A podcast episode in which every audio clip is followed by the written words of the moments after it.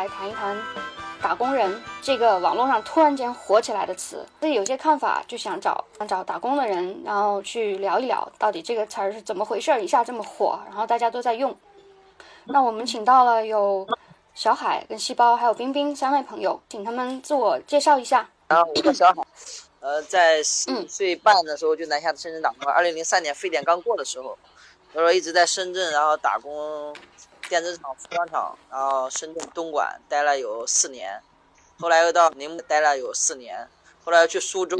啊，做了很多行业，啊，什么房地产了，然后推销员了，送快递了，又到上海，然后又去郑州富士康，后来又来到北京，来北京已经待了也四年多了，所以说我打工算是有十七八年了，资深打工人哈。好，那那我我叫细胞，我是东北人，东北辽宁人。我是呃一直在那个工厂打工，我是在那个工厂流水线做装配工人，一是汽车行业。从学校毕业之后就也 进工厂了，没有没有在社会上其他那个行业工作过。嗯，这个经验也比较比较单一，不是很丰富。打工多少年了？对了，啊，我打工已经十年吧，年头也不短了。啊是。那冰冰呢？冰冰也来介绍一下自己吧。嗯，我是冰冰，我大学毕业四年多，然后之前一直在北京工作，然后最近刚回回老家，在北京做的是教育培训方面的工作。我也做过好多行业，这样说起来，出来之后就家里面安排工作，在企业工作过，当过秘书，然后后面后面又出来自己在培训行业也也做过，也做过服务行业。就是去那种呃商场啊啊做领班什么之类的，后面又做过外贸，然后再后面就开始呃做公益行业。小海跟细胞打工人有什么感觉呢？我那个打工人这个词汇，我是嗯好几年前我就听说了。以前这个打工人是嗯说只要是打工，就是都都说是自己是打工，就给老板打工啊，或者老板说给自自己给那个。呃，资本打工都都说自己是打工人，这这个我这作为一名工人，我对这个打工人这个词汇，我这不是很，嗯，不是很有感觉，不是很有同情。那个有的中层领导或者是老板说自己也是打工的，我就感觉是跟他们不是不是一一个城市，不是一个路，不是一路人，感觉那个打工人这个词我不太适合用用在我身上。那你身边的就跟你，比如说同事啊或者朋友啊。呃，会用这个打工人这个？啊，我平平时我们是不不用这个词汇的，是在我们那个同事里边是比较接触，喜欢比较接触这个网络的。我的同事他们很少有接触这些东西，这也就是我是在在前一段时间在网上嗯了解到这个打工人，这个突然就火了。啊，我跟我的同事分享这个词汇，大家伙对这个也都显得很平淡，就感觉嗯没有什么特别的呃东西意义在在里边。那小海呢？这个打工人其实你要看那个在 B 站上最早出来那个版本，那个其实他是有一种自嘲的，有一种自嘲，还有一种想有点批判意识的。我觉得他那个他那个文案，然后包括他写的那个东西，因为打工一直是被漠视的一个庞大的群体，因为我们都在打工，然后有几亿人，但是一直都连提都不提。嗯，以前可能在九十年代可能还有什么打工摇了离家的孩子了，然后就那种比较伤感的。当然了，我们的生活就是打工，肯定就是颠沛流离，很伤感。但是就是一直被漠视，我觉得突然被提，我觉得也是一件蛮有意思的事情。至少在提起了，因为我们在打工一直被漠视，至少在提起，我们还是有一些想说一些话，有一些声音想发出来的。无论是呃表达我们的现实生活，无论是批判或者是讽刺，或者是自嘲，然后我觉得也是一个挺挺挺挺有意思的一个事情。嗯，还能够让你提起来，让你好像有一不说苏醒嘛，反正有些可能会有一些意识。或者是一些更现实的东西，可以能够让大家去反思、去思考打工这个东西、打工这个事情，我觉得也是一件挺好的事情。你你但但你觉得就是就是外来打工就真的发出声音来了吗？嗯，这个应该分两方面看吧。一些大媒体也在是往那个正能量带，他可以往那边带，然后我们真正打工人可以，只要有这个机会的话，现在抖音了、快手了各个方面的话，也可以写呀，还可以争取我们的这个立场、我们的一个观点。打比方说，我们也可以自嘲啊，对所以说，我们也可以带着自己的观点。想表达自己的立场，表达自己的观点，我觉得还是要争取的。我是这么个感觉的，那个这个词汇正在被那个呃，就国家吧，就过被那个意识形态的那个部门正在往那个正能量、正能量方向带。赋予这些打工人这个积极向上的那那个意义，这个词汇会离我们越来越远。那打工人他是包含了很多层次的人，这个包含了从那个最底层的，然后还有那个中层的公司中层的领导啊，还有高层的领导啊，都可以都说自己是打工人。这个打工人这个自嘲的形式出火遍那个网络之后，我应该去分析一下，这个打工人是是打工人这个群里群体里边哪一个层次，在在用这个词汇在自嘲自己。对对对，我觉得对。我也认同这个这个说法，对，因为 确实是真正的很底层的都没有机会去发声的，所以说的话也也不会去争论这个事情，呃，往往还是相对来说比较优越一点的，然后相对有相对有自由的，然后才去谈这个事情。我觉得这个对这个确实是有这个现象的。但是作为打工人这个词的话，我觉得出来的话，其实也就是也也是昙花一现嘛，就是什么东西就这样，然后尤其是这种网络的东西说流行，也昙花一现。冰冰呢？其实我也觉得这个词就是在网络上用的比较多，然后现实生活中我还没见有谁用过这个词来调侃自己，可能都是网络上那些年轻人在用这个词。就是打工人，九十年代的时候，其实是就是讲外来务工，就是他说他们会说说这一部分的，好像是专门指这一部分群体，就是基层打工者，然后现在都混在一起这样用。就是到底是大家都看到底层打工者的这个处境呢，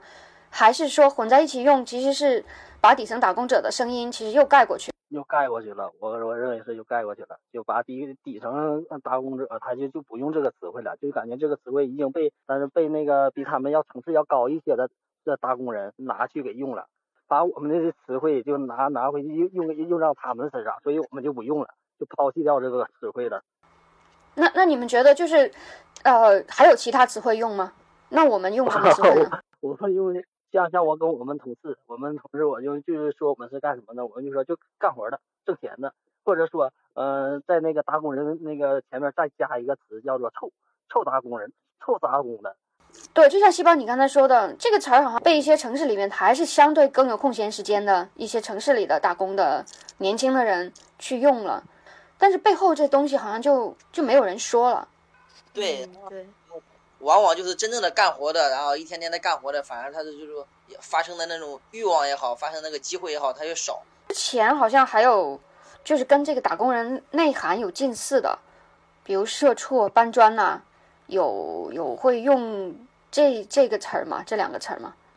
就跟这打工人一样。人们对他没有什么感觉，就不能感同身受，所以就是一带而过，也没没去深入的了解他。对对对，然后我和细胞的那个那个呃那个看法是一样的，因为我那时候我们在工厂没有听过这些词，像我现在在这边的话，因为认识的比较多一点，有是一些呃。搞摄影的、拍纪录片的一些摄影师，有时候听他们说，哎，要去搬砖了，然后没办法生活了，然后就他们会说搬砖。一些社畜就是说，相对来说，可能就是说，因为他是从那个日本那边好像是流行过来的吧，然后相对来说，嗯嗯，学问更高，可能就是说，都是一些非常名牌大学毕业的，然后他又看不惯这种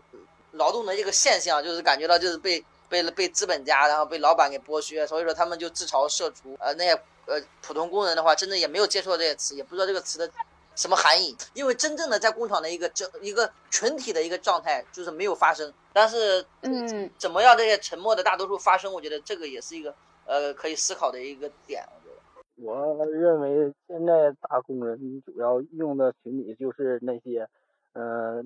有对这个社会有那个积极向上的那个群体，就是认为通过自己的奋斗，通过自己努力可以达到。一个过上一个嗯比较好的生活的这些人，达不到自己想要的，突然间觉醒了，就是感觉自己就只是一个打工的人，原来就有点像梦醒了那种感觉，然后就开始调侃，嗯，但是好像也就是到了调侃，就这个就就没有了，好像就没有更深一步的，我我自己是这样觉得哈。对的，对的，就没有更深、更更进一步的行动，主要就是嗯有一句话是怎么说的？主要是改变世界。不在于认识世界。我今天看了一个文章，就是说现在在说打工人，但是工人阶级这个词儿就好像没有人提了。这个词汇像工人阶级啊、无产阶级，嗯，我们这也很久都不用了。这个我同事啊，呃，我工友们基本上都更没有听过这个词汇。但是我认为吧，但这个词汇其实更符合我们的状态，更符合我们的生活。很多人应该不会用这个词吧？如果没有什么政治倾向的话，应该他们在生活中不会用“工人阶级”这个词。对对对，是没怎么用。但是，如果真正用起来，我觉得那个可能会更亲切，更能符合我们的身份也好，我们的一种归属感、认同感也好。所以说的话，就是说，作为打工人本身，嗯，那么多人都在，我们自己确实都在，已经在沉默了，都已经连自己的身份，然后就就已经模糊了。我觉得这个是需要思考的，是需要反思的一个事情。因为，嗯，因为你都得干着那个，那个其实人家是让你就是一种打工是一种生活。你现在这个打工，我们只只有打工，没有生活，就没有自己的一些时间也好，什么各方面的自由也好，什么什么都没有，就是在打工。所以说的话，很异化的。现在这种打工这个现象是很异化的，尤其是在工厂里面。其实无产阶级、工人打工人就是工人阶级更符合我们那个底层的劳动者的状态。嗯，但是这这个这些词汇已经被那个。主流社会给淘汰掉了似的，这是我认为应该是重新让我们工人赋予他们新的意义，或者赋予他们重新焕焕发他们的生这些词汇的生命。对对对，就是说需要自身的觉醒，然后那注入他新的生命力。嗯，我觉得“工人阶级”这个词，就是说这个群体是有共同利益的，有共同利益的一个群体。但是像打工人或者是社畜。他只是对自自己的一个状态的或者是一个位置的描述，嗯，没有说是我们社畜或者我们打工人是有一个集体的利益的。其实就是打工人这个词语的内部其实也有一种不平等，但是这种不平等就是好像被打工人这个词都掩盖了。然后其实我是想说，嗯，就是那个三和大神的那种状态，其实我现在也是这种状态吧，就是。不想工作。之前我听一个播客讲那个后工作时代，就是说很多年轻人现在不愿意工作，嗯，因为感觉工作一个月赚几千块钱，好像也不能改变什么，也买不起房，也不能实现一个什么什么自己的理想，是或者实现一个阶层的上升，就觉得没什么意思。就是说你也有这种状态的吧？有时候会不想工作是吧？嗯，对我一直都不想工作。我我其实我也有啊，但但不工作不行啊，就如尤其你要，除非就是除非是你有条件，或者说家里边可以支持啊，那那你要自己独立出来，要租房要什么的，嗯，确实又不工作不行。那对，那你你就想呗，就相对来说，你们感觉对我们感觉学学历，你们算是也算是也算挺高了，也算反正也算大学毕业，然后工作还算是呃可以了，然后都有一种这种感觉到工作。没什么意思，不想工作。像可见，就是说，真正的打工的有多么的不想工作，甚至一天一晚上都不想，班都不想加，就想立一撂挑子走人。但是又走不了，就是还得生存下去。确实太沉重了，这个话题。你说起来挺轻松，嗯，我是打工而已，打一年，打两年，打三年，打二十年而已。但是真正的经历了这个东西了以后，才知道，这就就像那个纳兰容若写那个词一样，就是万里他乡，非人非鬼，非生非死，此生两苦。就真有那个体会，就是说的话。承受了多么大、多么大的那些那些，嗯，疲倦，然后绝望、疼痛，还是没有一个出路。就像就像提到那句话一样，就是梦醒了以后无路可走。哎，想着呀，这想干这，想干那，想这样改变那样改变，但是现实没有一条路可以走。对我也有这种感觉，就真正特别沉重的那一部分，可能“打工人”这个词儿有点太轻了。就如果是真的很沉重的东西，其实是。自嘲不起来，我觉得能去自嘲的，可能还是不是那么惨，还是可以，就是还能拿来开个玩笑，就证明他还有点空间，还有点松动。对对对，是的，是的，就真正的就被那个压，几乎被压垮了，然后就甚至被压垮了，再拖着就那个惯性的一个东西来拖着他走，就真正就是所谓的就沉默了，就麻木了，呃，一次次的希望，一次次的希望，一次次的绝望，就后来就干脆就麻木，就沉默了。嗯。我我觉得小海就是你你你像你刚才说的，你也会呃会接触网上，就会自己会关注这些，会看更多的人是就沉默，怎么样让无产阶级让让让呃工人阶级这些词再就重新能够用起来火起来，能大家有感觉去关注它。我觉得这个还是需要引导的吧，对，像是一些有情怀的，包括他有一些呃想法，有一些创意的，对，可以组织一些活动啦，一些节目啦，或者是呃写一篇。呃，东西呢反来反驳这个东西了，或者也出个类似于“加油吧打工人”那样的一个一个段子了，或者我觉得这个还是需要有引导的。呃，确实是那种长期那种麻木的状态，人就是说想法就很单一了。对对对。但是去引导还是就是从外面，或者说不管是什么词儿，就是能让他们自己说出来。但是你觉得现在有这样子的空间跟机会吗？不太多吧，不太多。对，因为现嗯就这样，然后太麻木、太沉重了，反而就是说搞一点看看抖音，然后刷刷快手，都是比较消遣的，就是说没有什么任何营养的，就是有一些是一些鸡汤，有些就是一些搞笑搞怪，就把这些给冲淡了。其实就是还没有自身就意识到这个问题，还不想去提这个问题，因为这个话题确实是提起来都是痛，都是泪啊，就像人家说的一样。像比如说工人阶级、无产阶级这些词汇，我们应该用行动来呃来那个重新激活他们的生命。怎么行动？比如说，这有的地方呢，呃，加班啊，不给那个呃双倍工资啊，我们就工人要应该一起行动起来，而争取这个得到我们的权益。而在这个过程中，重新激焕发起我们工工人呃所共同有的那个语言。对，嗯，但但是我我我我我又想起来，我那天就是在路上，我我我打了个车嘛，路上，然后就跟那个司呃司机就聊起来了，然后他其实他之前也在厂里面工作了，大概有有十年了，然后后来他就跟我聊起来，他说就是最就最近在抖音上面，呃，苏州那边有一个电子厂，刚开了一个新厂，然后他就说三个人扳倒一个工厂，诶，我说。我说三个人扳倒一个工厂，还是新开的一个工厂这么厉害？然后他就说是怎么回事呢？是，呃，那个厂的人力资源部，就是你进去厂里面工作的时候要呃那个入职的时候就发一个那个厂牌嘛，然后那个人力资源部的人发厂牌的时候就把这个厂牌就扔在地上，就让让这三个人去自己去捡，旁边就让其他人用抖音就拍下来发在抖音上面了，然后后面就就一下子火起来，火起来很多人把转发，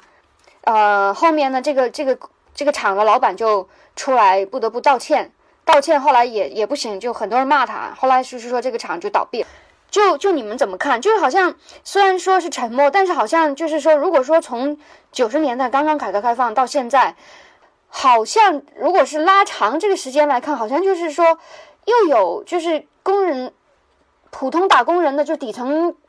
啊劳动者的这个。权力意识好像又越来越相对会，其实是有好好转，就大家越来越有这个意识。然后随着现在这个手机越来越，每个人都能拍，每个人都能做记者，好像又更容易去发生了。那你们怎么看呢？他们当时肯定是他们那些人事部做的太过分了。然后作为一个人，正常一个人的话，他感觉他的尊严肯定了。我们就是说，作为一个打工的，我们就是本来就是已经没有尊严了。然后你还那样那样践踏我们。就是说，已经到了忍无可忍的一个地步了，所以说的话，就是惹众怒了。他惹了众怒了，嗯，他就收拾不住了。他一个工厂，所以说话不是说打工人就是说彻底的就无药可救了，而不是我们这些打工的，而是说就是就是需要一个契机。如果当时不是，就是说相对来说，哎呀，忍气吞声惯了，感觉捡起来就捡起来了，可能这个事情就没有了。但是恰恰是遇到了那样的人，然后他觉得就是说严严重的，然后践踏了我们的自尊心。所以说的话，嗯，就是还还是还是有机会改变的，就像人家说的，像弹簧一样，就是我们我们我们要了我们的正常传译，然后就是我们的你就要得到。但是如果是说我们不要的话，是我们的，他们也不会给。所以有时候还是要有嗯自我的一个意识吧，然后就是说自我权利的赋予，不能一直就是说把它给丢失掉。啊，如果是越来越多人都不喜欢去工厂工作了，招不到工，会不会就是对？对资方就是也是也能权力关系能有一个改变，能倒逼他们能够改善一些。小小海怎么看这个这个？这现象确实是也是间接的会改变一些相对来说双方的一些权利，因为之前是确实是进厂太难了，甚至然后就是说你不干他可以干。为什么就是说我们刚开始打工就是三四百块钱的？其实零三年那会儿好一点的厂也有七八百了，然后但是我们还是三四百。就因为他好招好招工啊，就是现在不好招工了。相对来说的话，他可能以前，嗯，他可能一个人你给他创造两千块的价值，他可能发给你三百块钱就好了。但是如果当他不得已的时候，他不得已的时候，他可能得发你一千块钱，他就他就自己的利润就就会少一点。但是，嗯，这个本质的东西还是很难改变的。本质的东西，我觉得还是需要这个工人群体自己然后出击去争取。也不是说工人越多就越。让资方改变？我觉得还是看大家的一个团结程度吧。刚才我看到，就是小海他在群里面就是写了很长的一段，所以最后要不然由小海来来来去说一下，就是写的很长，但我觉得写的特别好，就就简略的来作为一个收尾，我觉得是对今天我们聊的这个话题是特别特别好、特别有意义的。你要问我打工人有明天吗？作为一个打工十八年的专业打工人，我就特别用了一个专业，然后告诉你打工人是有明天的。打工能让你改变命运吗？打工能让人找到爱情吗？打工能让人得到更好的生活吗？这些问题可能都没有一个明确的答案。以我打工十多年的个人历程来看，我觉得我只有衰老，只有悲伤和失去，只有打工，没有生活。嗯，呃，还有就是说，我觉得打工人也是需要自由、需要爱情的。回看我十八年真实的青春打工经历，坐在车间，我真的不知道，我不知道自己到底是在创造价值，还是在制造垃圾，因为我只是在糊口混口饭吃。然后打工给我的只有一团又一团无限的迷茫。我觉得我是一个不称职的打工人。呃，我们不应该只是关注打工人这三个字，我们需要关注打工人背后的东西，关注他多大的工作量，关注他的薪资，关注那求而不得的爱情，关注他日渐衰老的身体。关注留守儿童的困境和教育，关注机械化给身体带来的麻木与空虚，关注故乡和异乡一年又一年越来越大的撕裂。我们应该怎么样一个在水深火热火热当中的打工人，变成一个敢爱敢恨的正？不也不是说我们就我觉得应该要要要首先要作为一个自由人，是一个有尊严，是一个有尊严在在生活在活着的一个自由人，并不是像机器一样，然后我们只是打工，只是不应该这些这些这么大的伤害，那么多的最。底层的工人去承受这么大的伤害，我觉得应该去思考这个问题，怎么样能够让大家就是说更正常的生活，呃，该工作工作，然后该休息休息，不要一味的，然后就是说怎么就是就只有产量了，只有加班了，然后我觉得那样是那样一个是一个非非人人性化的一个生活，那不是生活，那就是打工，对，啊，我就谈那么多吧。对，对我觉得小海说的特别好，嗯，就以小海这个来作为来。想跟正在收听我们节目的观众，就是说，除了我们去调侃用“打工人”这个梗之外，希望大家能更多的看到这背后的东西，要真正关注劳动者的普通劳动者的真实的处境、真实的生活，他们真实的需求、真实的状态、真实的心声。